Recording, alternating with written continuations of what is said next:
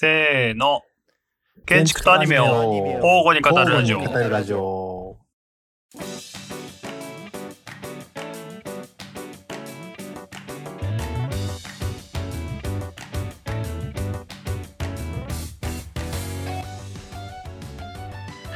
建築とアニメを交互に語るレディオ略して健康ラジオ第31回パーソナリティの田中間宮と、はい、小村上と。中村義人です。えーこのラジオは建築を志す我々が定期的に建築の話をしたいけれどずっと真面目な話ばかりしてると正直飽きちゃうから建築とそれ以外を交互に交互にバランス取らねえとなーという感じでお送りするラジオです。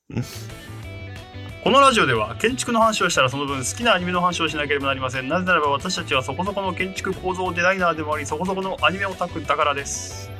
はい、建築とそれ以外を相対的に語ることで新しい表性を発見したり、建築アニメの双方に理解を深めようという真面目な試みですよ。健康ラジオ第31回です。よろしくお願いします。はい、お願いします。あの、あの声優アワードがありまして、ああ、はいはいはい。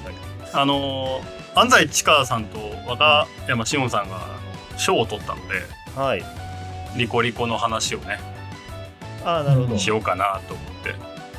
続編バランス決まりましたね。あ、そうなんです。あうんそうなんだ。おめでとうございますお。めでとうございます。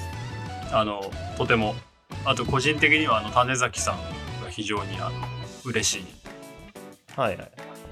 僕はねた、初期からファンなんですよ。種崎さんはなどの役メインで撮ったとかあるのかな？えっと、今期のメイン役、主演としては、大の大冒険ですね。大の大冒険。はいえーあれのリメイク版の主人公やってるんですよ。なるほど。でもちろんアーニャも入ってるので、うんアーニャは、アーニャはね。はい、なんで今年が多分初めてあの主演と助演のダブル受賞でなるほす。歴代歴代初ですね。無双してますね。いやそうですでちなみにあの主演の江口さんはスパイファミリーの主演の人も声優アワードのあのロイトップの賞ですね。そうですね。という非常にあのめでたいニュースが ありましてめでたいの？何のラジオなんど。どだういうよことなの？じゃあ聞いて聞いてあのなんていうかもうさその、うんこのそれ建築とそれ以外を交互に語ることでのネタが思いつかないのいやいやいやいやが。ちょっとあ新機軸を見つけなければいけないレベル段階に来てましたね。うん。という感じです。皆さん最近どうですか？何かありましたか？どうですか？どうですかって、この3人でランチするようになったってことは一番大きいんじゃないですか？そうだね。そうなんですよね。あの週1ランチの会ができましたね。それはあれだよね。前から話してる通り、間宮君が横浜に来たというのが大そうなんですよねそうもともと2人はねその横浜なんだよねたまたまねまあでも2人だとあんまりランチしませんでしたね、翔さうん。うん。そうまあねん。なんか揃っちゃったから。俺が来たことによってそう、揃っちゃったから。そうだね週1やるかって感じになってるんでそうなんですよ。そうなんですよでこう週1で会ってるくせにラジオ収録はなかなかできない みんなそこそこ忙しくなっちゃうねランチ収録やりますか今度。いやそれにする？30分1本。そうそうそうでもさやばいね飯食っておアニメの話して収録してるやつらいたら俺だったらちょっと離れるよ 怖いもんだってだなんか雑談でいいみたいな。エキストラ版みたいな。あいいですねあ。あ面白いあるよね。あの、アニラジにもあるよね、エキストラ版。あるあるあるあある。ああいう感じ。うん。あショートおまけ動画だおまけ動画的なう。いいじゃなない。んかですか本編に乗らなくて、あのいいじゃん。ネット配信になってるやつとかね。じゃあちょっとレコーダーを持ち込んでね。で、まあ、そこでちょっとそこそこ面白い話したたまにしたりしてるんだけうん。そうですよ。あの、いやテンションはここと変わらないから。どいやそうほぼ変わらない。そうなんです。ようん。そうなんです。ねあとはなんだろうな。旅行に行ったぐらいかな、あまあ出。張というかそうですね。半分仕事半分趣味のねうん。そう村上くんとちょっとあのたまたま縁があって行ったぐらいまあそれはまた今度でもいいかそうだね。これを語るとまた長くなっちゃう長くなっちゃうから。そう、ほんそうです今度ぜひ深掘りしてほしいな、それは。なんか面白い建築がいっぱい見れたんで、またお話ししますよ。そうですね。ですね。今日はですね、あの久しぶりにあのがっつりテーマ会を予定しております。うん。あのーちょっとね、あの最近テーマがあんまり思いつかねえっつってね、まあ、思いついてないっていうかちょっとこう溜めてたんでみんな。これ良くないってことで、今回から新しい試みとしてですね、あの当番制をちょっと設けてみようかなと。うん。あのあれです。あのアイドルアニメのあれです。わかりますか？皆さん。好きだね、アイドルアニメで例えるのが。123話目までは全体の骨格を話して4567話目ぐらいまで音番会をやって8話目でちょっとこの中のトトラウマに触れ90で盛り上げていくというやつのあれです。よろしいですか？大体間宮君の頭の構造がこうアイドルアニメの構造から考えてそうだね。そうだね。心はアイドルだね何でもそうだね。気持ちアイドルだからね。うん。あのね、まあ、要は、まあ、簡単に言うと持ち回りで当番を決めてそのテテーマを考えてもらって進行もしてもらうと。はい。なんかいつもはですね我々その結構3人で話し合ってあのなんか3人が合意できたものを選んでたんですけどうん。ちょっとなんかこう一方的に決めて付き合ってみようかなみたいな。はい。だからなんかこうなんだろうな。だから分かんないテーマ要は3人とも分かんないテーマってあんまりこれまでやってこなかったんですけどもう一方的にこれやりますと。何ですか何ですかというスタンスでいいんじゃないかなと思っております。よろしいんじゃないでしょうか。はい。でさらにあの今回からのまたちょっと試みなんですけどいつもはあの1回の収録でワンテーマだったんですけどちょっと2週ぐらい話して同じテーマはどうかと。要はその同じテーマを2回取るみたいなどうかな、うんじゃあこれもあの前回とか、まあ、前もちょっとあったんですけどなんか1週間置いた方が考える時間があって良いのではみたいなところがあって、まあ、そういうちょっと実験をしてみようかなと思っております。はい、で今回の当番なんですけれどもあのちょっと村上くんからスタートしようかなと思ってまして、そうですね。はえいまあちょっと次僕かねよしとくんかどっちかってちょっとまだ決まってないんですけど、うん。まあちょっとテーマをね決めて一回やってみようかということであのテーマをお願いしておりました。はい。はい、じゃあじゃテーマを発表してください。あ、はい、発表しますね。えっ、と、今回のテーマは、ハイテクは様式ハテナです。おうおお。なるほどうん。そっちに振ったんですね。まあ、スタイルハテナでもいいんですけど、スタイル、ね。ちょっとこういうテーマをうん。選びました。はい。もともとねちょっとハイテクをねやりたいって話をしてたんですよね。そう、そうですね。でそれを少しこう何かテーマ付けをしてみようかということで今回はスタイルということですね。うん。やっぱりちょっと切切り口がね、難しいですよね、ハイテク。そうなんですいろんな語り方ができそうだから。うん。なんでじゃあちょっとなんでハイテクに興味を持ったか今回のテーマをどう考えてるかも含めてもうちょっと早速取りながら聞きましょうか。はい、わかりました。はい。じゃあ早速始めますけれどもよろしいですか？今日はもう村上くんに仕事ばっかり振ってる日になりますけどよろしいですか？あんまり、テーマも考えなきゃいけない何かを言わなきゃいけない あんまりセリフに意味はないので、はいわかりました。はい。はいそれでは早速始めます。健康ラジオ第31回。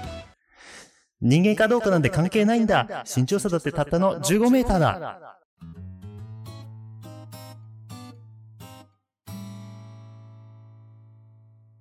はい。はい、出何ですか？え、これ何でしたっけ？何ですかこれは？二兵務のシドニアの騎士あああ、ああ、ですね。うん。ーなるほどね長好きですねつ紬の。なんかセリフですねはいではうん。ハイテクまあいいや、これこれはあんまり意味ないんですよ。ハイテクとスタイルまあ、ちょっとつながる、つながるかもなと思って、二兵務とハイテクつながるかもなみたいなゆるっとした セリフです。なるほ。どはい。じゃあハイテクとスタイルということでそもそもこのハイテクを選んだ理由は何かあったんですか、きっかけみたいなそうですね。えっ、とね、僕結構ハイテク建築好きなんですよ。まず前提として。はい。うん私も好きです。はい。えっ、と、まあ、なんかこう、過去話みたいなとこから話をしたいんだけど、うんえっ、と、僕もともと構造の人間じゃないですか。うん。うん。うん。で、えっ、と、結構学生の頃っていうか、学部生の頃から構造設計やるぞみたいなやつだったんですよ。あ、そうなんだ。そうなの、そうなの。うん。で、えっ、と、まあ、その、構造化の作品みたいなのをまあいろいろ調べてた時期があって、うん。最初にしっくりきたのが仙台メディアテイクだったんですね。はいはいはい。うんうん。で、そこがなんかこう、なんていうか構造化と接する原体験みたいな感じなんですよ。で、その後、まあ、あの、伊藤さんの新しいリアル展とか、えっ、と、うんまあ、いろいろあって、その、まあ、建築家と構造家のコラボレーションみたいな、こうん。すごいこう未来に開かれてるようなワクワクする経験みたいなのをしたのが、うん。すごい覚えてるんですよ。うん。うん。で、ちょっと深掘りしてみようと思っていろいろ過去を遡って調べていった到達として今ハイテク建築にたどり着いて、でまあ、初めてヨーロッパに行くぞとなった時に、おあのー僕はやっぱりなんかこう自意識が強かったのか、うん。フランスとかイタリアとかじゃなくてイギリスに行ったんですよ。それ、すごいよね。それね。初めてのヨーロッパ、おかしいよねイギリスってことでしょ？今考えると変なやつだなとは思うんだけど、うん、珍しいよね。珍しいと思う。うん。建築においてはね。う。うんん。で、まあ、ハイテク建築って、まあ、当時、そんなにこう、歴史的な背景とか全く知らずに、本当に作品目当てで行ってたんで、うん。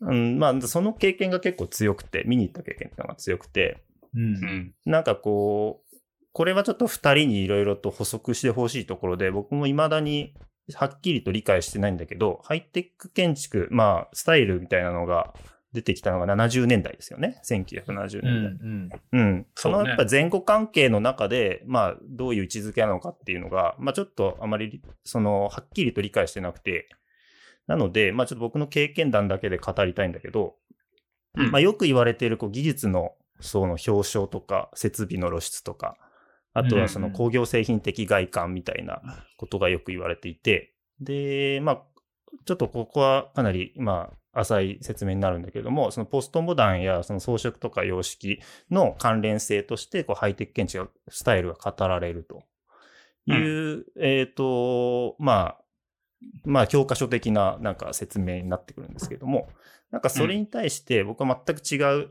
多分当時感性でハイテク建築を見てたなと思ってて、うんうん。うん。まあ、未だにそれを聞いても、まあ、わかるとこもあるんだけど、違和感があるなというところなんですよ。うん。なるほど。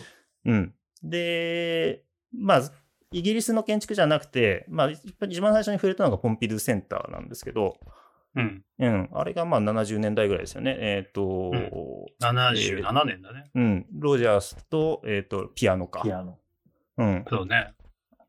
の設計のポンピドゥセンターですね。うん。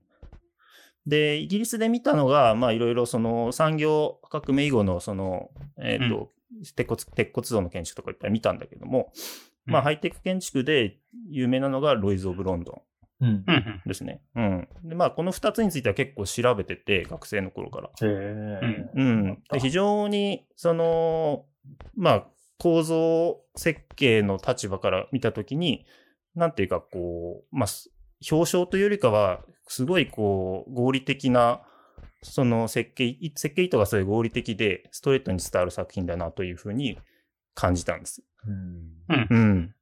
構造の考えがすごいこうスマートで、非常に、こう、その、それが、なんていうか、こう、表彰だけじゃなくて、こう、システムとして表に出てるみたいな、うん。そういうそういう感覚があって、で、それをなんか確かめに行くみたいな感じだったと思うんですよね。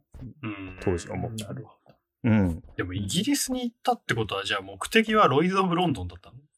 もちろん、テートモダンとか、あ、まあそうね。うん。あとは、まあ、現代その建築もね。産業革命時のその建築とか、あとは、まあ、あの、駅舎建築とかも結構見たんだけど、はいはいはいはい。そうですね建築ね。うん。まあ、あとはガラスのなんかこう、キャノピーとか、割とこう、まあ、テクニカルな建築が多いので、そういうのを一応見に行ったんですよね。なるほど。っうん。で、まあ、ていうあののが最初のきっかけなんだね。ががきっかけなんだ。そうそうそう。それがきっかけで、ハイテクスタイルにちょっと飲み込んだ、まあ、建築に興味を持ったというところですね。で、まあ、ちょっと今の話だとほ、まあ、具体的な話になってるんで補足すると、うん。えっ、と、まあ、ポンピドゥセンターを、その、要は構造のシステムとして見るってなった時に、一番有名な、その、部位というか、パーツがあるんですけど、あの、うん。ガーブレットっていう、ジョイントの部材をご存知でしょうか？。あの、うん。なんか、なん、なんなんていうの？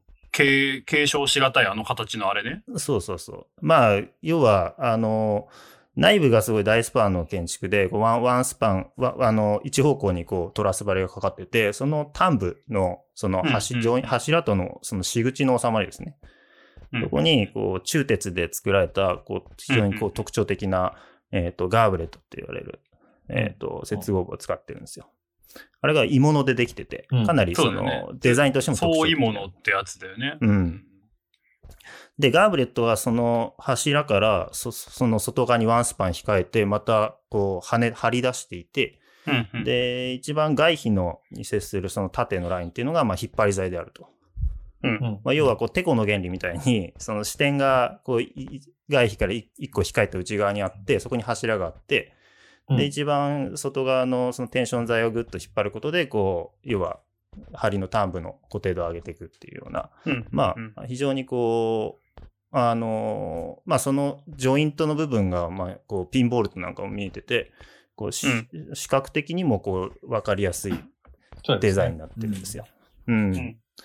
で、まあ、これが、まあ、まあ、その構造設計者ピーター・ライスっていう、えっ、と、エンジニアですけど、えっ、と、まあ、ここの設計が肝であったということを言っていて、えっ、と、まあ、かなりそれを、こう、まあ、そ、そこのパーツのスケールによって、その建築が、全体が成り立っていると。うん。ううんん、いうことなんですね。うん。なので、まあ、さっきのその、えっ、と、工業製製品的な外観とか、設備露出とか、まあなんかそういう、そのイメージの、えー世界はあるんだけれども、ガーブレットはもう完全に一品生産だし、そこにかなり技術が集約されてるし。うん。まあなんかちょっとその、モンキー型のその、えっ、と、定義とはちょっと違う部分はあるんじゃないかなと、今でも思っています。うん、なるほどね。うん。で、まあ設備じゃああれ露出についても、うんまあ、どちらかというと、その、内部のそのフレキシビリティ。うん。うんその、トラス張りでかかった空間に、えーをフレキシブルに使うっていう意図で、その設備的な要件とか、動線をその、ガーブレットの、その、外側にこう集約させていくというような、えっ、と、プランニングなので、まあ、非常にこう、中のフレキシビリティを実現させるためには合理的な、うんあの、構成になってるんだろうなというのを、まあ、当時思ったんですよ。うんうんうん。なので、まあ、かなりこう、合理的であって、その設計者の考えがよくわかる合理的な建築だなというのが印象なんですよ。うん。じゃああれなんだね。村上くんはその、いわゆる、スタイルとしてのハイテクっていうよりかは、ハイテク自体の持ってる、そのテクニカルな部分に惹かれてるっていう理解でいいんだよね。そうですね。うん。だから今回のテーマはハイテクがスタイルなのかの話なんだ、ね。そうそうそう。はてなっていう。うん。スタイルじゃないハイテクの、何、射程というか、そういったものにちょっと興味があるのか。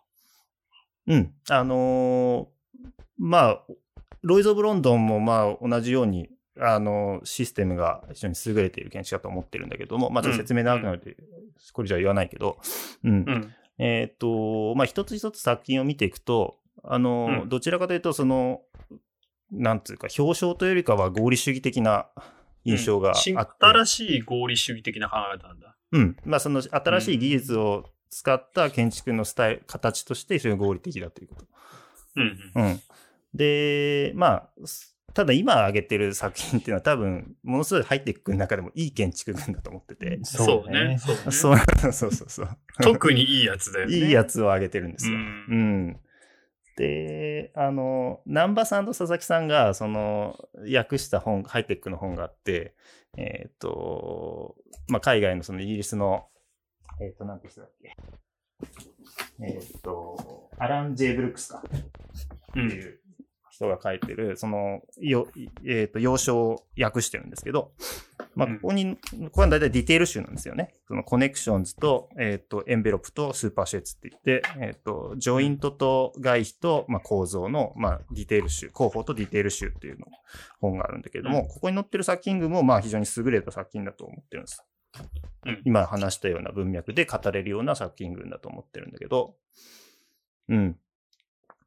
まあ、それが、まあ、おそらく、その、技術が成熟していく過程の中で、えっ、と、まあ、スタイルとして語られる建築っていうのが、まあ、徐々にその技術の本質的な部分からずれてきてるんじゃないかなという、うん。うん、えっ、と、想像があって、えっ、と、じゃあそのハイテク建築っていうのを語るときに、どっちの切り口で語るのが、一まあ、あの、まあ、適してるというか、えっ、と、まあ、両方の語り口あると思うんだけれども、良いのだろうかみたいなのが、ちょっと、うんあの、二人の意見を聞いてみたい。ななるほどど。あの、今言って、ちょっと言及があった、あの、ハイテクコントラクションシリーズですよね。その3冊はね。これすごいいい本ですよね。いい本でですね。えー、鹿島出版会から、やっぱり鹿島出版会いいねっていう感じです、鹿島出版会。お なるほど。いや、あの、なるほど鹿島出版会って面白い出版会で、あの、うんすごいいい本訳すんですけど、そんな部数釣らないんですよね。なんでなんだろうね、うんあれ売れね。売れないからだと思う。本当にいや、本当にさ、思いますよ。なんかね、うんマニアックなのを少量生産してる感じがちょっと、あの、僕も持ってますけど、この3冊は。あの、うん面白いですよね。で、これ、今手元にあるんで見てみると、95年出版ぐらいで、やっぱりその、あ、そんな、そんなもんなんだ。そうそうそうそう。ああの、現状は知らないですよ。あの、翻翻訳がっていうことなんですけど。で、うんあの、やっぱり70年代から始まったハイテクが、えーまあ、流星を迎えて、少し冷静に見られるようなあタイミングで出版してると思うんですけれども、うん。なので、すごく騒乱するにはいいなと思っていて、で、えっ、と、やっぱりその中で、あの、南波さんと佐々木さんが、あの、後書き的に、あの、対談してるシーンがあるんですけれども、うん。あの、やっぱりハイテクっていうのが単なる流行りとして捉えるんじゃなくって、もう少し建築の根幹と、こう、つながったストーリーを持ったものとして語ろうとしてるような、まあそういう問題意識を持って、うんこの翻訳やってるんだっていうふうな、ふうにまあ僕は受け取ってるんですけれども、なので、あの、やっぱり見えがかりの問題というよりかは、あやっぱりその建築がどうあるべきかっていうところに迫ってるんだろうなっていうのが、やっぱり僕はハイテクに対してはイメージがあるんですよね。うん。うん。で、今の、まあ、えーまあちょっと翔さんに少し突っ込んでみたいと思ってたのが、あの、ポンピドゥの例で、あの、外側に構造体で引っ張るっていう仕組みって、まあ例えば、あの、まあフライングバットレスみたいな考え方と、まあちょっと近いっちゃ近いじゃないですか。つまり内部の大空間を成立させるためのこう構造体が外側に露出して、まあそれがある種の、うーんと、建築の外観というか、まあ見えがかりを作っているっていうかね。だから、うんそういう意味まで抽象すれば、あの、ある、その古典的な美学みたいなのも一つ接続する、あれがあるのかなっていうのはちょっと思いましたね。その辺はどう、うんどう思います？その歴史とそのハイテクみたいなことに関しては。うん。まあ、その、今のポンピドゥの例を言うと、非常につながりがあると思ってて、えっ、と、合理という言葉を使ってるのも、まあ、あの、最近ちょっとビオレ・リデュクの勉強もちょっとしてるんですけど、まあ、うん。彼が、あの、まあ、ゴシックを評価してるというのも、まあ、ある種のその合理主義的な、その論理的に説明できるみたいなところだと思うんですよ、建築を。うんううんん。で、まあ、その、フライングバットレスの形式が、その構造的に合理的かどうかっていうのは、まあ、いろんな実証がなされてて、まあ、批判する人もいるし、えっ、と、リーブボールと聞いてるのかみたいな話でもあるんだけれども、まあ、当時の、その、価値観からすると、まあ、非常にこう、なんていうか、こう可視化されるというか、その、力学的にも、こう、あの、理解が行き届きやすいような、その、見えがかりになっていて、まあ、ある種の共感性があるというか、デザインに対して。うんうんなんかそういう力を持っていたということだと思うんですよ。で、うんうんまあ、ディックの話を続けてすると、彼が設計した教会建築、あの、ほまあ、えっ、と、改修か、えっ、と、した教会建築の中で、えっ、と、何だったかな？ちょっと待ってね。えっ、と、まあ、ちょっと教会があるんですけれども、ネオゴシックの様式ですね。はい、ちょっと思い出したら言います。うん。えっ、と、フライングバットルスないんですよ。うんなくなってるんです。うん。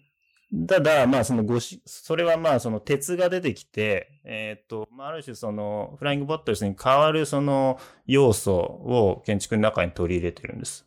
それはなんかこう、要は、アーチの推力っていうか、スラストを、うん。その、鉄のよ、まあ、わかりやすく言うと、フープで、こう、外周をぐるっと回して、こう、テンションリングのように効かせて、持たせてるうんあの教会建築っていうのがあって、まあそれによってよりその、えっ、と、なんていうか、その、教会建築の形形態と構造がよりこう、まあ無駄なくっていうか、あの、合理的な、あの、形式に、に発展させてるってことを言っていて、えっ、と、まあ、非常にこう、壁面のそのステンドグラスのその面積なんかもかなり広くなっていて、まあ、ある種のその合理主義の発展として、まあ、あの、いや、まとめてるさ、教会があるんですけれども、まあ、同じような、まあ、あの、まあ、合合理的な、その、態度というか、えっ、と、設計者の態度みたいなところの延長線に、まあ、ポンピドゥを位置づけることもできるんじゃないかなというふうに、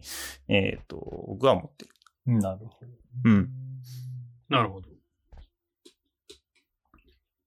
あのー個人的に僕はスタイルとしてのハイテクが割と好きで、逆にね。で、なんでそういえばでスタイルとしてってことは、いわゆるその、表出する、えーっと、モチーフが存在するわけじゃないですか。はいで、うんそう、ハイテクってさ、言ってるようで何も言ってなくてさ、つまり何なのっていう話じゃない。で、ちょっと調べたんですよ、それで。さっき。あの、ハイテクってそういえばどういう年代の関係なんだろうなと思って。うんで、結局さ、その、入り口と、っていうか終わり？いわゆるその、ハイテクの終わりとしてはポストモダンが始まっちゃって、そのポストモダンの中に吸収されちゃって、あっていうのが、まあ、一個の終わりなんですよ。あうんうん。せ1978年ぐらいがちょうど、あの、あの、ジェンクスのポストモダンの建築言語が発表されたあたりなので、で結局その中にこう埋もれてってしまうと。で、じゃあ、そのスタートそもそも何なんだって調べていくと、おそらく、まあ、ウィキペディアとかでも書いてあるんだけど、まあ、宇宙関係の出来事？宇宙開発競争要はそのアームストロングの月面着陸がちょうど1969年なんですよ。うん。で、万博が1970年とかね。あの、大阪万博とか。そうですね。やっぱこう、世界一大宇宙ブームみたいな瞬間に、おそらくハイテクが始まっていて、だからやっぱりなんか工業製品とか軍事産業とかそういうもののイメージを先行して作り上げていくという話がおそらくその一般的なハイテク建築の入り口にあるんですよね。うんで、僕、個人的にその様式建築が非常に好きなので、いわゆるその、えっと、科学的、科学的、えー要はその、宗教観とは別のレベルで、えー建築のモチーフ、つまり芸術のモチーフを作り出していくっていう試みがこの年代に非常に多くの行われていて、あの、一番最初に、えー元を正せば、やっぱりあの、あれ、えーっと、アール・ヌーボーとか、うん。その辺の、やっぱりこう、今まで宗教的なものを、えーモチーフとしてきたものから、自然の植物とか、動物とか、そういうものに移り変わって、いろんなイメージをみんなが参照していった結果、最終的に機械宇宙にたどり着くっていうところ。で、なんかそれも、その、何？そのムーブメントの終わり感がしてとても面白いなと思ってて。なるほで、結局その、要は、村上くんはあんまり好きじゃないかもしれないし、チープだと思うかもしれないが、やっぱりその、ちょっとオーバー、過剰なところがあるじゃん、ハイテクって。いやいや、それ本当にいらんやろ、みたいなさ、それ聞いとらんやろ、みたいなさ。なんか合理的、合理的と言いつつちょっと無駄みたいなさ。だから要はその、ものすごくお金をかけて合理的なものを作るみたいな。だからなんか、えっと、オーダーメイド一品のさ、そのなんか、若干こう、何？いや、それ柱一本落とせば済むじゃんみたいな、そういう疑問を飛び越えて、なんか、行き過ぎた、あの、合理的主義とか構造主義みたいな方に行くからハイテク建築ってちょっとスタイルに取られてるみたいなところの、そっちの要はその、本質的な建築とその終焉に広がる前状況とその終わりのなんかグダグダ感みたいなものも含めて、結構非常に面白いスタイルの始まりと終わりだなって思ってる、俺は。と今の宇宙の話っていうのは、うん。まあ、なるほどなってちょっと思ったんですけど、あのーまあ、モダニズムも基本的には機械のイメージが最初にあるわけですよね。そうそう。うん。あのーまあ、クルービジェがサイロであったりとか、その船みたいなものとか、そういうものを参照したっていうのがあって、でも、それとハイテックが、まあ、もし機械のイメージということを、まあ、仮にあったとするならば、そういう機械じゃないと思うんですよね。そううんそうそう。工場とか、サイロとか倉庫とかそういうものじゃなくて、もっとその変形するものとか、そうそうそうそう。あの、まあ、月面基地で、あの、探査機で行ったら、その、えー、なんだ、大気圏を抜けるためのいろんな変形があって、最終的には足を出してこう着陸するみたいな、うん。あるその可変性みたいな問題とか、そういうものが持つ美学ってやっぱり、その、コルビジェの時時代にはあんまり、こう想像の外にあったんじゃないかなというふうに今思うと、えー、やはりその、こう、機械にもいろんな種類があるみたいなね。で、うんあのーこの前ちょっとランチでも話したかと思うんですけど、あの、えっ、と、シアムが、あの、第10回のシアムで終わるうんはずですけれども、その時にあの、えっ、と、えー、誰だ？えっ、と、あの、動く建築っていうのが最後の確かテーマだったと思うんですよね、シアムの10回目って。うんで、うんそこで、それまでにはなかった建築の可変性とか、もしくはその拡張性みたいなことが、まあ、一度議論されると。で、うんそれがまあ、今までのシアムのテーマになっていたものを、まあ、批判するような内容で、えー終わると思うんですけれども、そこからこう、動く建築グループみたいなのが、こう、勉強会的なものがこう出てくるんじゃないかと思うんですけれども、うん。なんかそういうものの延長で、つまり新しい種類の機械を参照しようっていう動きが、すでにそのあたりからあったのかなっていうのもちょっと思うんですよね。で、それが、あの、その、えっ、と、チーム10が、まあ、えっ、と、シアムの10回目に出てくるわけですけれども、そのあたりではまだハンドドローイングだったわけだけれども、それがどう具現化しようかっていう動きが、やはり70年代になって、ようやく作品になっていくみたいな、そんな風につなげて考えるとちょっと面白いなというふうに思いました。だから結局その、モダニズムが発展していく、もしくはモダニズムを批判する過程で必然的に生まれてくる、こう、あの、スタイルだというふうにも言えるのかもしれないですよね。うんうんうんなるほど。うんちなみに、もうちょっと世界史の話をすると、1970年代、まあ60年代からだけど、こう SF 全盛期でもあるんですよね。ああ、そうね。2001年宇宙の旅とかが1968年ぐらいだって。で、なんかだからなんか、個人的にスタイルとして見ると、その、何？機械、そのいわゆるオーソドックスな機械、それは産業革命的機械から、その動く、要はその理想の方に行き、最後 SF にたどり着くというか、うん。そのまあ、まだ見ぬ機械みたいなものがモチーフになったとしたら面白いなと思いながら、ちょっと今聞いてた。うん。うん。まあ、同時代性はあると思うけどね。そうそう。スタイルとしてはそういう見方ができるって思ってるんだよね。だから最後やっぱちょっとチープに見えたし。まあ、チープに。うん。うん。だって、ほら、あの、センチュリータワーとか割とじゃないですか。まあね。日本に唯一あるハイテック建築。うん。まあ、あれはあんまりこう、評価されてないよね。入ってる建築の中ではね。ねうんまあでもそれはなんか確かに、あの、同時代性もあるのかもしれないけれども、なんかこう技術が人間、技術と人間の関係みたいなのをもっと抽象的に考えていくと、うんなんか割と必然性もあるのかなと思ってて、チープになっていくっていうことが。うんうん。うん。まあ、要は、あの、ハイテク、名建築と呼ばれるハイテク建築は、まあ、設計者が非常に優れていたというところだと思うんですけど、そうだね。うんそこだよね。まあそれがそこだよね。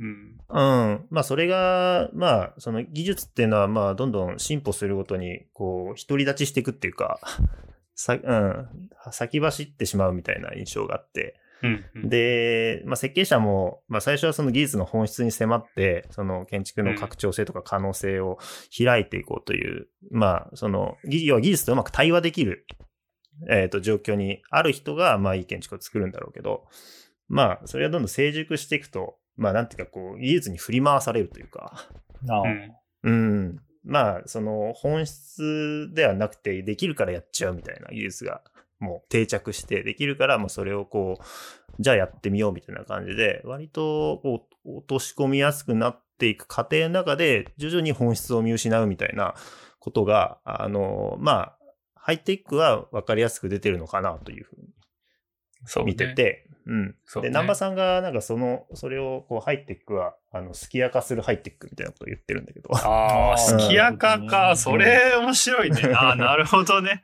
うんそれいい例えだね。そう、いい例えだなと。ああ、なるほど、うんなるほど。わかりやすいわ。まあ、なんか割とその必然性みたいなのは確かにはいはいはいはい。あるのかもしれないなというのは今最近思ってます。うん。そうね。あと、この間さ、やっぱ話しててさ、面白かったのはさ、その、いわゆるその登場人物たちのその後に迫ると割とやっぱ面白いですよね。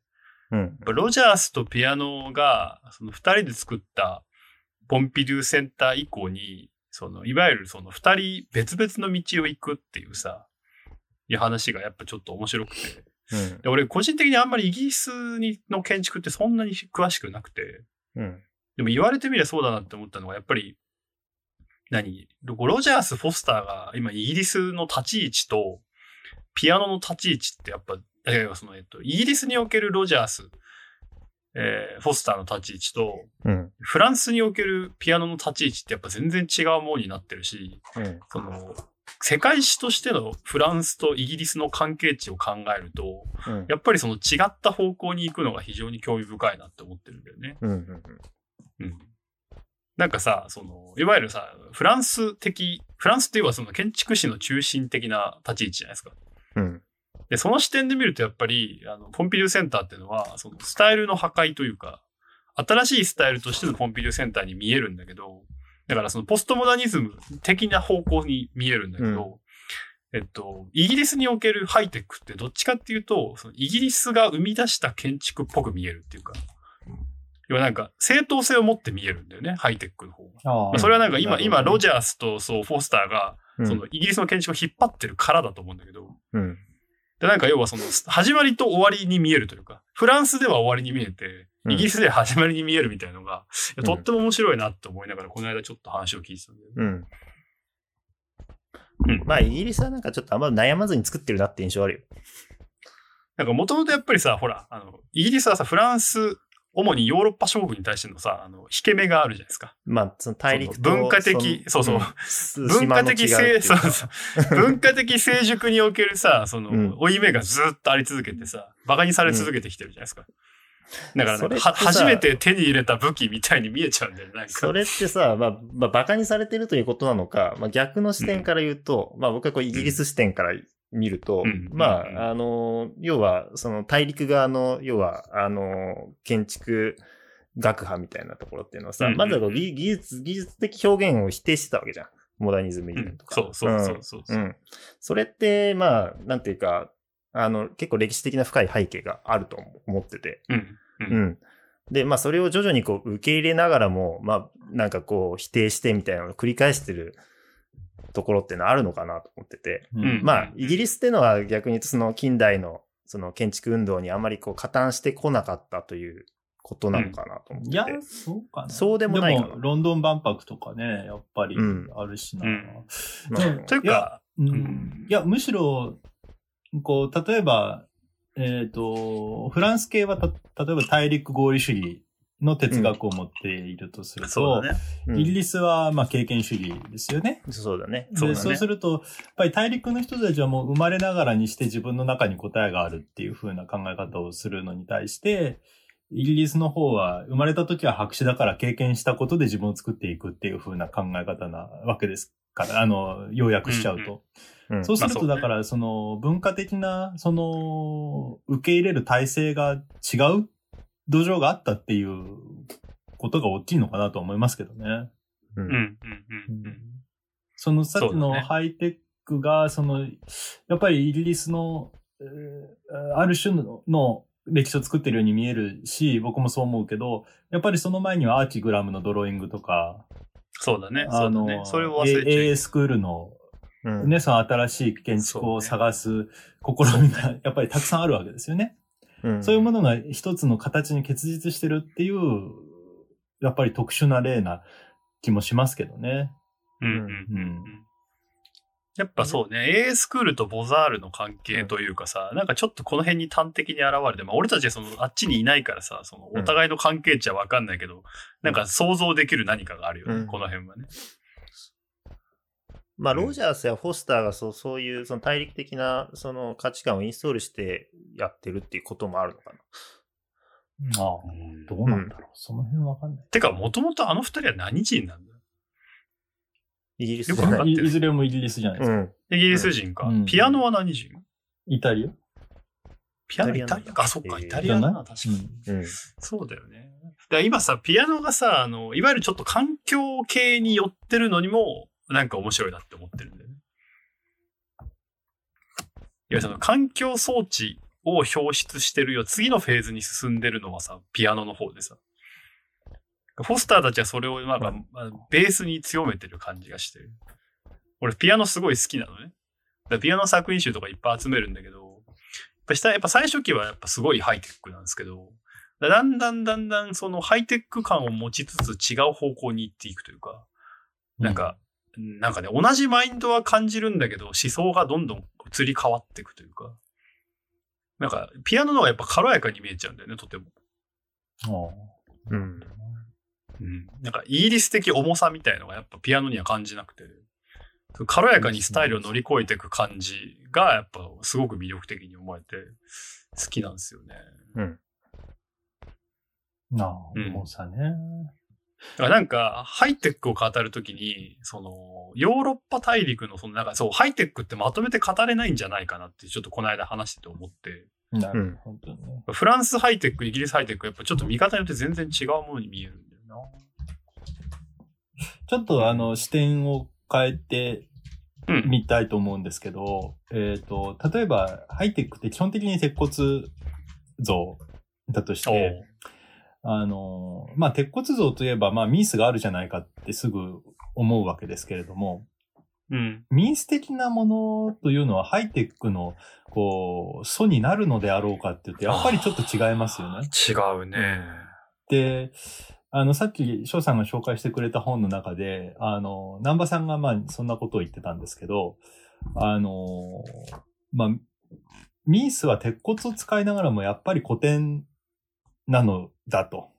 まあ、なのだとは言ってないけれども、あの、まあ、あの、ある種の古典的美学性を持っているから、いくらその軽く、軽く見せていても、非常にその美学的な文脈を抱えている。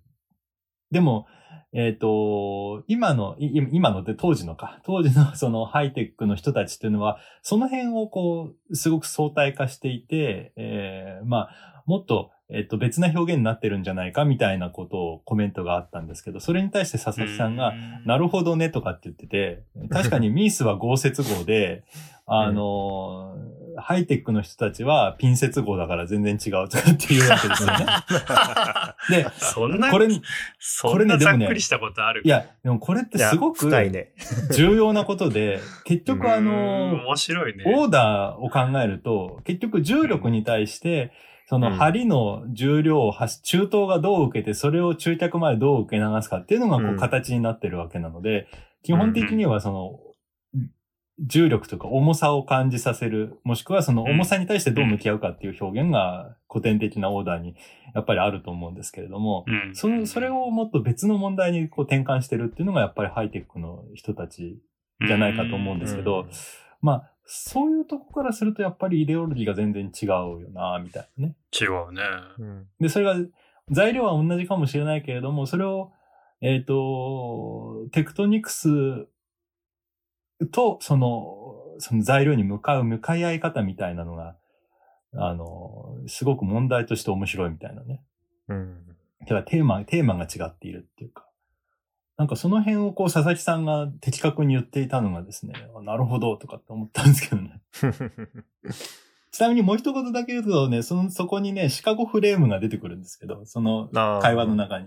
シカゴフレームってコーリン・ローがあの、あの、あれ、えーっと、日本で翻訳もされてますけれども、あの、うん。書いていて、シカゴで出てきた、その、えーオフィスビルとかショッピングセンターみたいなものを効率的にふ、あの、ふ、やっていく、あるその土着的な、あの、建築形式の一つに過ぎなかったのが、世界的にその後蔓延していくっていう風な話をまあ書いてるんですけど、うんあの、なので全然美学とかそんなのなかったわけですよね。でもそれをその、ミースが、その古典的なう美的文脈とそれを結びつけて発表するので、やっぱりそれがドンとすごくなるわけなんですけど、うん。あの、そういったある材料、まあ、材料とテクノロジーに対する向かい合い方みたいなのが、なんかちょっと面白いなと思ってるんですけどね。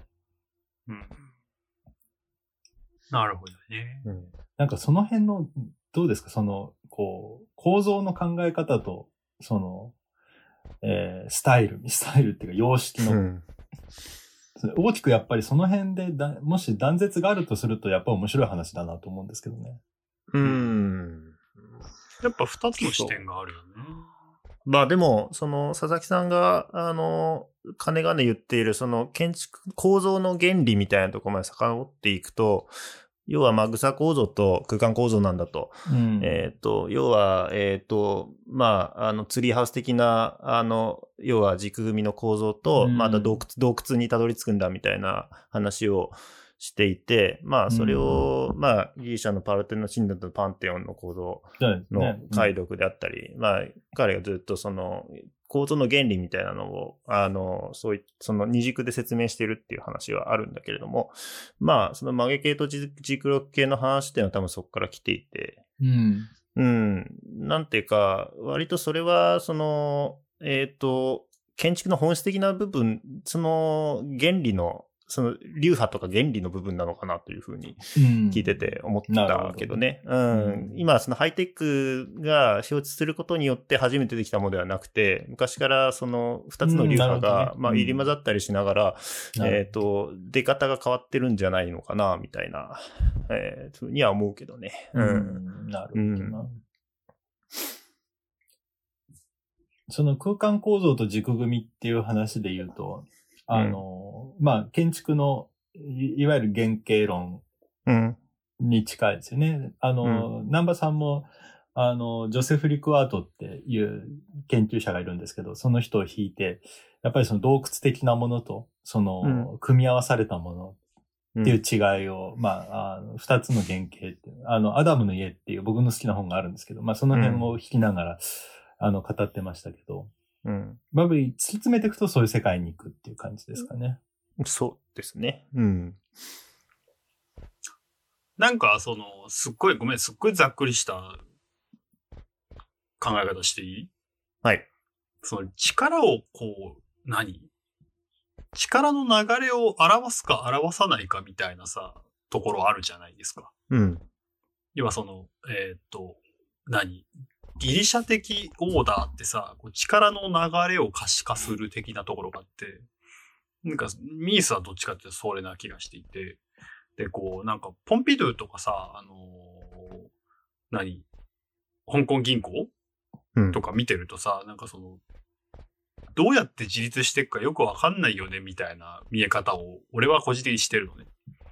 うん。なんか橋とかもそうなんだけど。ななんかそれってちょっとやっぱり、その SF 的というか、宇宙的というか、なんかその辺のなんかその、構造の考え方のシフトみたいな話をちょっとしてたけど、なんかそういうところのなんか思想の切り替えみたいなものなのかなと思って、すっごいざ、そこにすっごいざっくりして言っちゃったんだけど。なんかさ、その、うんそういうところってあるのかしら？ねえ。力の流れってみんなどう、どう見てる？じゃあ。そうそうそうそう。なんか、その、まあ、ポンピドゥセンターの力の流れが見づらいっていうのは、まあ、そういう部分もあるのかもしれないけど、ピーター・ライスなんかが言ってるのは、非常にそのガーブレットみたいな、その、まあ、要は仮説、回回転部みたいなのをしっかりと表彰することで、あの、そのシステムを、その、なんていうか、一位のひ、その人々にこう、理解してもらうっていうか、そういう意図はあったらしい。うん。うん。まあ、それがまあ、まあ言ってしまえば、構造表現主義みたいな、その、の一一つの、えっ、と、まあ一面だとは思うんだけれども。うん。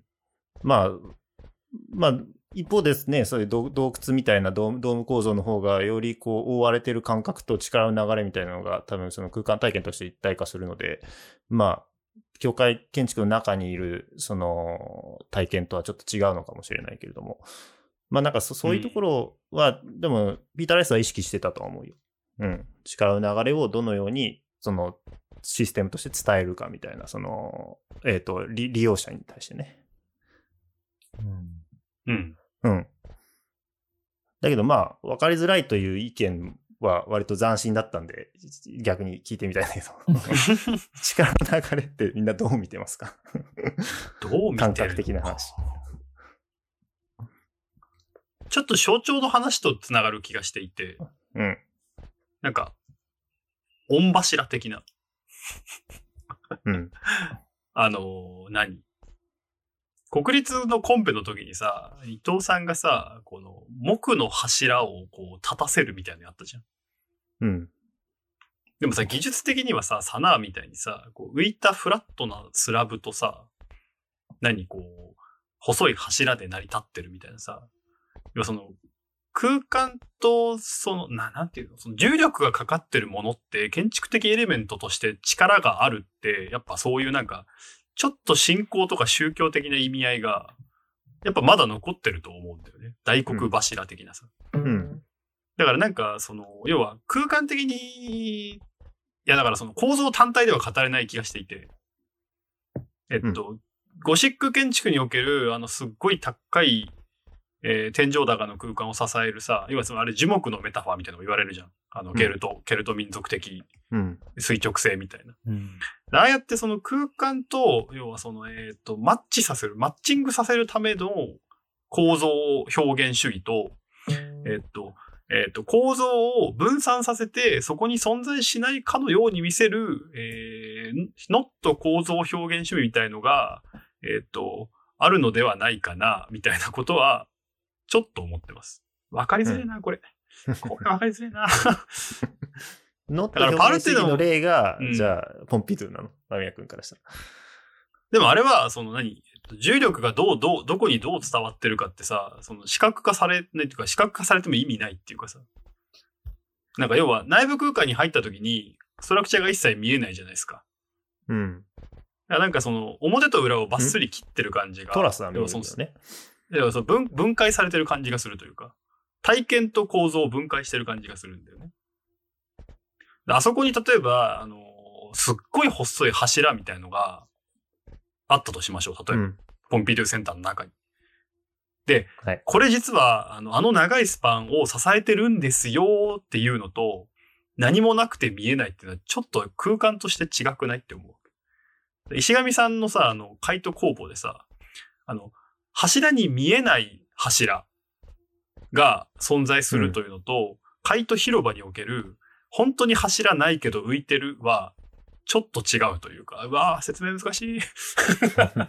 なんか、みたいな違いをちょっと感じる。なるほどね。ストラクチャーを空間にどう、えーこう、象徴させるか、みたいなところの、衣装的な観点における構造の扱いの違いな気はちょっとしてる。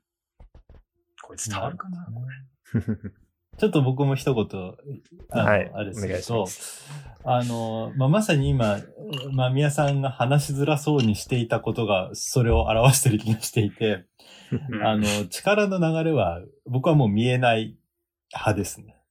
なの、だから、そんなのよくわかんないし、で、それを表現しなかったら、その見てる分にはわからないと思うんですよね。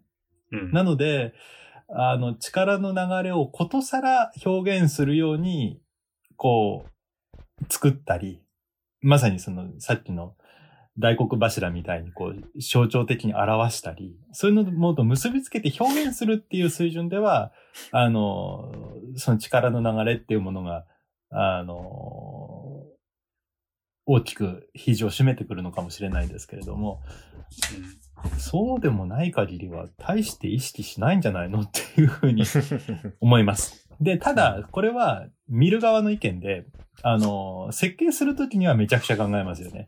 うんそうだね。ここで固めて、ここは軽くして、ここは浮かせてとかってやるから、うんだから、設計するときと体験するときでは、やっぱなんか全然違うような気はちょっとする。うんっていうのが一つと、あの、もう一つは、えっ、と、ことさらに表現しないまでも、えーこの柱は力を受けて立っているという意味を伝えるように表現することっていうのはすごく難しいと思っていて、うん。まあそれに挑戦する建築家っていうのがやっぱりいるんですよね、世の中には。うんあの、いるねえー篠原和夫先生とかそうなんだと思うんですけれども、そうねあんまり言うと、あんまり言う的と怒られるんでやめますけれども。なんでだよ。それぐらいいいじゃないかよ。東工大警察はそんなに手が広いのかい どこにでもいると思ってますから。あどこにでもいる。うん。篠原で構造を語るなんてけしからんって言われる。けしからん。ですね、もうなん。か。めん。どくせえ。まあいいやあの、うん。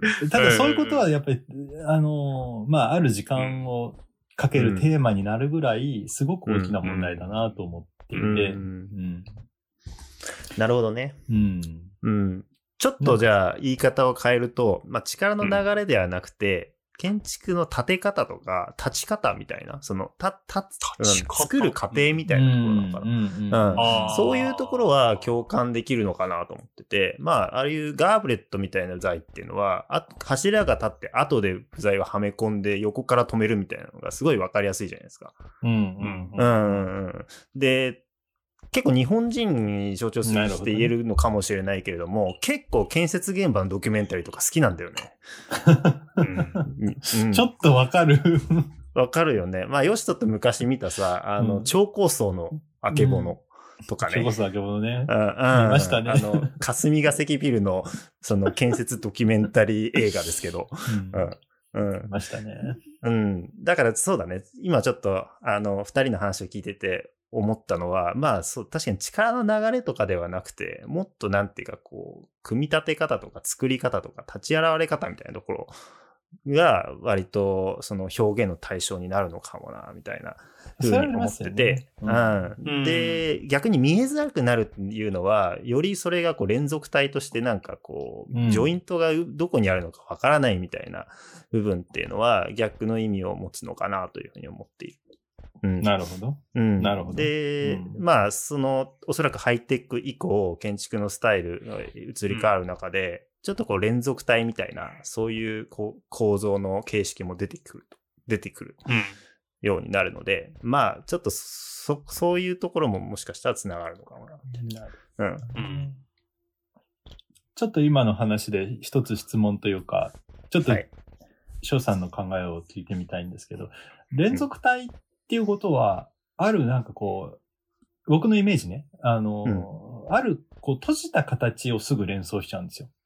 まあ、例えば、あのん、まあ、冒頭言ってた仙台のチューブみたいなものって、チューブの外は当然開けてるんだけど、チューブ自体はこう、ある完結した円柱形をしていたりとか、うん。もしくは、えっ、と、まあ、この前少し、あの、話してた、えー長谷川悦子さんのフ、あの、フルーツミュージアムとかね、ああいったものっていうのは、あのー全部溶接でやっていくけれども、最後はこう、こう、閉じる、と閉じた形をしてるっていうか、うん。まあ、あれはそもそも船のアナロジーみたいなところも多分あったので、あれですけれども、うん。なんかその連続体っていうのはやっぱりこう、内部と外部がこう、なんかこう分かれるようなイメージがあるんですけど、ちょっとその辺はどうですか？そうだね。連続ちょっと違う体は閉じるか。うーん。まあでも伊藤さんのその自由局面シェルの作品群とかを見ると、まあ、よ結構、まあ、設置はしてるんだけれども、外界との接続は切断してないみたいな作品もあるので、あのーただそういう作品っていうのは、あまりその、立体構、まあ、建築でいうところのその、なんていうか、あの、洞窟的な形形式ではなくて、もっとライズが低くなってくるんだよね。おそらく。うんそうですねだから、どちらかというと、その、あの、なんていうか、RC シェルなんだけれども、実軸組的になっていくっていうか、空間性が。なるほどね。うん。まあなんかそういう、もしかしたら影響があるのかもしれないけれども、あの、おそらく2000年代以降、あの、佐々木さんが、その軸組構造の次に多分連続体のその理論を構築する方向に行くっていうところの、まあ一つの、あの、発展系なのかなと思ってて、まあもちろんその建築家とのその意思疎通もあると思うんだけれども、まあ、こう連続体として解くんだけども閉じないみたいな世界が、まあ新しい形式として現れてるのかもしれない。なるほどな。あいやいや、ごめんなさい。あのね、僕聞いたのは、さっきのその、まあ、二つの空間原型の話で、一つは洞窟的なるもの、一つは、うんあー軸組的なるもの。で、そうすると当然軸組の方は端部は開いていて、洞窟は端部は閉じてるじゃないですか。うん。で、うん。あの、うんハイテックを、まあ、お二人と、こう、いろいろ話す中で、ちょっとやっぱ思ったのは、あの、外観が、外観の表現っていうのが、こう、まあ、ないっていうとおかしいんですけど、こう、つまりただ切りっぱなしただけみたいな風な、あの、印象を持っていてうん、つまりそれってどういうことだろうっていうと、このまま続いちゃうぞっていう表現なのかなと思うわけですよ。つまり、幾何学になっちゃあう。その、なんていうんだろう、こう、加工、加工のある切断面が見えていて、そのままどんどんどんどんこう、お開放端だから繋いでいって覆っていってもいいっていうか、増えていっていいっていうか、なんかそういうこう、なんていうんですかね、こう増殖できるような、なるほど。えーそういう建築の現れを持ってるっていうふうに思うと、まあそれとそのさっきのね、その洞窟みたいなものが、すごくこう対照的なものに思えてくると。うん。まあなんかちょっとその辺がこう、あまあ何かっていうと、えっ、と、古典主義建築はやっぱりこう立面ってすごくファサードというのはやっぱり作り込むわけですよね。構成を持ったものとして作るわけだけれども、ハイテクはそれをこうある意味では脱却して、もう少しその、そこに覆われる空間の特性だけをこう減少させるみたいな、なんかそういうふうなこう転換が起きてるっていうふうにも思えるのかなという気はちょっとするんですけどね。うんそうね。うんポンピドゥの立面とかそういうイメージパース確かあったよね。あ、そうなんですか。なんかなかったっけ？洋式建築の横にポンピドゥがあってさ、こう、賑わいが溢れてますみたいな。開放系の立面がこう街、フランスの街に現れてるようなイメージを、うん。なんか見た記憶があるけど。なるほど。なんかやっぱさ、今話を聞いてて思うんだけどさ、ハイテック以前以後では何か思考のチェンジが確実に存在するよね。それは何なんだろうね。だから多分村上くんが今も楽しめるというか、うん。その今のそのげ今現在のモダニげ現代建築にも通ずる何かみたいなものを感じて面白いなって思える何かが多分あるんだろうね。うん。それは何なんだろうね。あとちょっと真面目な話しすぎじゃない？いや、これはいくらでもできますね、これ。ちょっとその、アニメの話しないよ。ねえ。二兵務の話？あ、そうだ。ここでする？二俺はガンダムでいけるよ。ガンダムの話もうちょっとしてよ、じゃあ。なんでだよ、え？いや、だから、村上くんには全くちっとも理解されないし、あの、よしとくんにも、あーって言われそうだけど、うん俺の中で、そのハイテクは、ガンダムウィングなうん。の。エンドレスワルツなの。うん。うん。わかります？いや、もうわかりませんけど。詳しく、詳しく。いや、だから、だから、その、ガガンダムウィングっていうのは、その、まあ、オペレーションメテオっていう作作戦があるんですね。う。うんん。その地球圏の、その、うんちょっと割と、えっと、要はそのウィ、ウィングのた二項対立って、あの、地球圏で、その、いわゆる、えっと、まあ、上流階級の、こう、なんだろう、こう、様式的な、あのお嬢様、お嬢様が生活してるリリーナ、ね。町、そう、リリーナとかがいる、あの、いわゆるその、えっ、と、旧、日本、旧世界の歴史を背負った歴史的な、俺たち貴族社会みたいな地球と、えっと、コロニー生まれの、いわゆるテロリスト的な、その、オペレーションメテオ、つまりそのヒーローたちの、ヒーローよりね。そのうん二項対立から始まるんですよ。で、5人の科学者がいて、その5人の科学者が、その、俺の、俺の考える最強ロボットっていう、ガンダムウィングとか、あデスサイズとか、その、ね何も、あら、ある、ある一点に特化しただけのモビルスーツを送り込んで、その、要は地球に反旗を翻すっていう話なんですね。うん。で、ウィングっていうのは、その名前の通り、その、初めてこう鳥をモチーフにした、出てきたんですよ。ガンダム。でも、でもよく考えてと思。そもそも飛べんのに鳥ってどういうことよって話なんですよ。うん。だし、ガンダムデスサイズに関しては死神だし、えっと、なんだっけ、ガンダムレオパルトにしては、なんかピエロとかなんですねうん。あとなんかその、がなんかなんだっけ、えっと、忘れちゃった、あの、ドラゴンのガンダムとか、とにかくうん、あ、そう、シェンロンガンダムとか、とにかく、その、無駄なの。科学力の無駄なの。無駄って言わない。でも、めちゃくちゃかっこいい。しかも、あのエンドレスワルツっていう OVA なんて、そのテレビ版のガンダムデザイン全部変えて、あたかも最初からこのデザインだったみたいな勢いで、あの、OVA 作るんですね。で、その中で出てくるガンダムウィングは、ついに、その、えっと、要は、機械の羽じゃなくて、その天使の羽が生えるんですよ。これ、ガンダム史の中でも相当いかれたデザインです。うん。あれってか、その、科学とか技術とかそんな関係ない。ただの趣味なの。だって宇宙を羽で羽ばたいて飛ぶんだよ。ありえんくねってなる。で要はそのなんか、そう。要はその、技術力とか、そのリアル SF の中に、こう、美学を持ち込んだり、メタファーを持ち込もうとしてるわけですよ。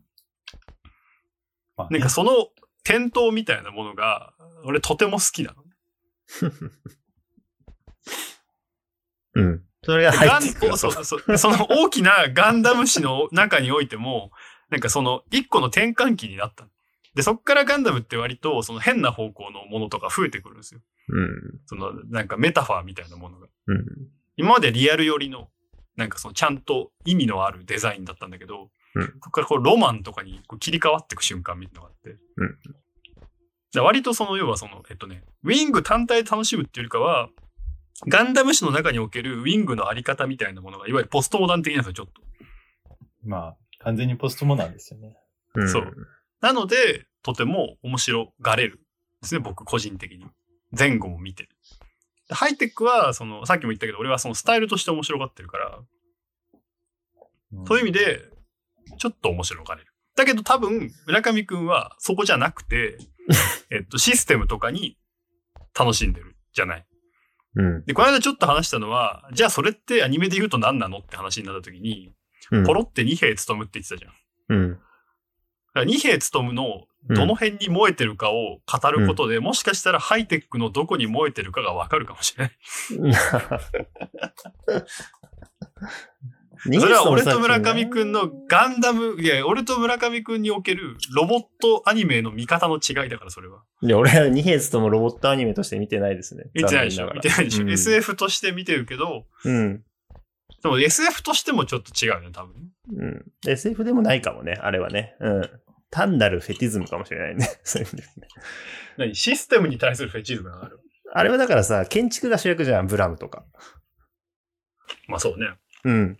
だから、その、し登場人物の主人公とかのセリフでめちゃくちゃ少ないし、そのキャラクター同士の対話とかというよりかは、やっぱりこう建築と中に、建築となんだろう、こう、建築が無限増殖してるとか、建築のシステムそのものを、なんか、あの、絵にしてるっていう感じがしてて、うん。うん。まあ、そ、それこそ、作品の中でも建設者みたいなさ、あのロボ、ロボットが自動生成してるみたいな世界観があるように、うん。まあ、それがすごい、まあ、まあ、浅い見方をすると工業で、工業的、製品的な、こう、あの、まあ、タッチで、あの、インダストリアルなタッチで、あの、背景を描いてるんだけれども、まあ、全くそのキャラクターとそこまで対話してないような気がするんだけど、まあ、その辺が、まあ、後期入っていくっていうか。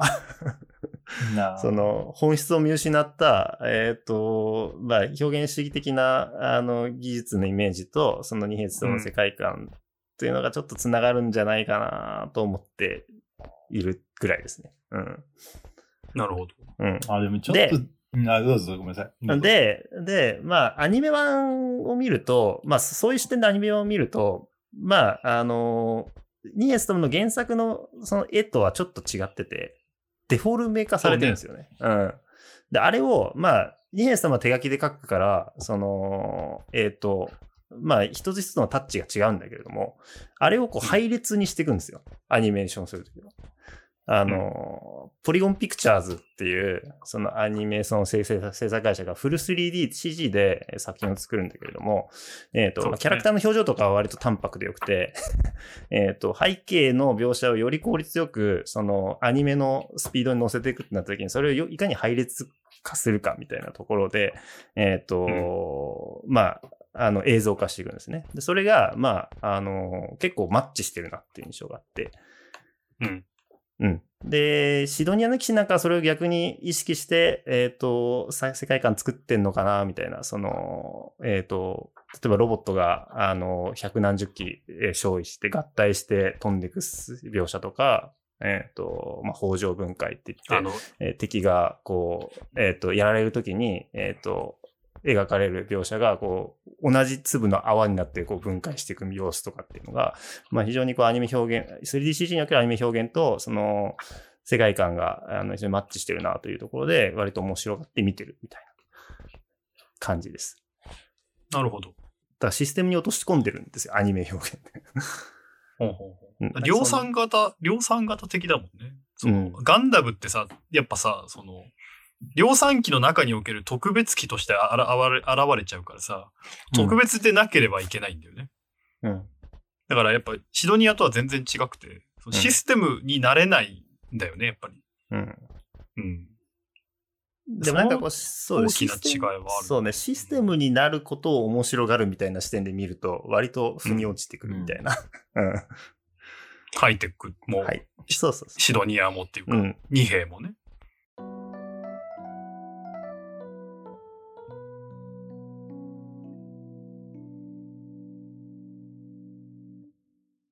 皆さんすいません。時間切れです。あ、やっぱり。ちょっとまとめをしましょう。うん。はい。はい。あのーなんかもうちょっとな気がする。いろんな総括はできたし、各人が面白がってることはうん。分かった気がする。でもやっぱり、そのハイテックの、じゃあ言い方を変えると、ハイテックの現代性をちょっと一個言いたいよね。そうだね。あじゃあ次はそれをテーマにしますか。うん。次回なんかやっぱ次だと思う。なんかその、今ハイテックをどう楽しむかがやっぱ足りてない気がするので、うん。それをちょっと考えたいなと。うんハイテックが持つ何かこう要素というか意味みたいなのを割と、あの深掘りした回だと思うからそうそうそうそううんいろんな面白い切り口出たね。結論がなかなか思いつかねえなって言ってるのはそこでそうだったんですよ。そうそううん、だからこうねなかなかあのはっきりとしたなんかあの結論がないままスタートしちゃったんだけど、うん。うん、さ確かにそうだね。次の回は現代性ですかね。うん、ちょっと次の次回はこう、これまでの議論をちょっと思い、思いつつ、うん、うん。じゃあ今ハイテックを作る楽しむとしたら何か、もしくはハイテック的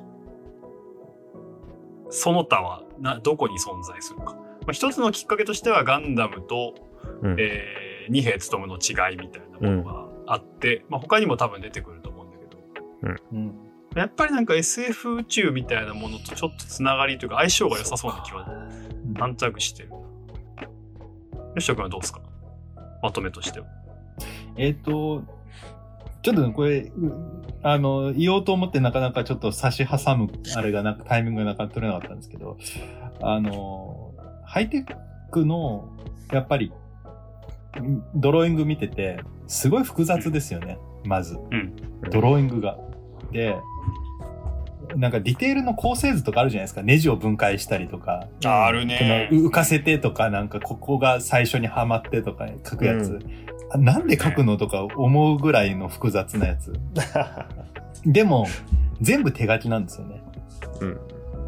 で、なんでかなと思うと、その手書きでできる限界の複雑さをこの人たちはやってるのかなというふうに思うと、ちょっとまたそれも面白いなと思うんですよ。つまり、あの、まあ、偏愛的に。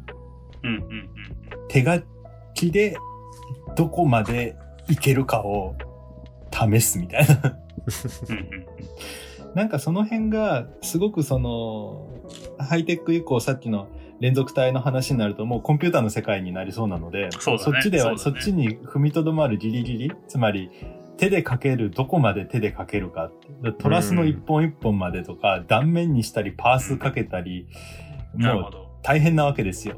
で、それをこう熱中した、その、フェティシズムみたいなものは、なんかちょっと、その別のレファレンスをも持って語るとちょっともうちょっと面白いかなっていうのはちょっと感じましたね。なるほど。表現としてってことですね。わかりました。ちょっとじゃあ、来週、また、少し考えつつ、先に進めましょう。はい。はい。さて、そろそろラジオも終わりの時間ですが、今日の建築とアニメのバランスはどうだったでしょうか？わかりません。このラジオはポッドキャストにて不定期の配信を予定しております。配信のお知らせはツイッターに投稿ありますので、来てお待ちください。えーそして、このラジオはリスナーさんに語ってほしい建築アニメを募集しています。語ってほしい作品とその理由を書いて、アドレスにメールを送ってください。えーまた、引き続き再生回数3000回を記念して、普通歌をくれた方にオリジナルステッカーを差し上げてます。全然来ません。メールの最後に送り先を書いてください。メールアドレスは、あーき .anime.radio.gmail.com です。はい。もう終わるので、皆さん感想どうぞ。後半へ続く。前もういいんじゃないですか。お前もう今日語り疲れて、もう語る気なくなってるだろう。そんなことないよ。考えちゃってるじゃないですか。ハイテックの現代性だ。面白いと思うよ。ううんん。なんかハイテック以降ね、だから、その、技術の表彰というのがどういう方向に向かってたのかっていうところの、一つの、まあ、あの、テーマとして連続体ってキーワードが出てきたので、えーっと、まあ、その辺はちょっと語りたいなと思いますよ。次回。うんうん。あとえは、あの、伊藤さんが言ってたライトコンストラクションとか、伊藤さそうそう、んとそっちに、瀬島さん、そっちにちょねっとね、つながりそうな気がして、そうね、OK。うん。吉田君もじゃあよろしいですか？はい、いいです。ももっとなんかこれ語り足りないですよね。もう、うんあの、ずっと結論を見、見据えずに話していたいっていう感何その、この時間が永遠に続ければいいのじ。いや、にみたいな本当に。そうですよ。でも、ね、あの、ちょっとね、いろいろありますよ、言いたいことは。これに関しては。なるほど。うんなるほどね。素晴ハイテまあ、ックに恋し、やりましょう。ねうんハイテックに恋してるということで、うそれではここまでのお相手は田中間宮と、はい、塩村上と。はい、中村義人でした。また来週、バイバイ。バイバイ。はい、バイバイ。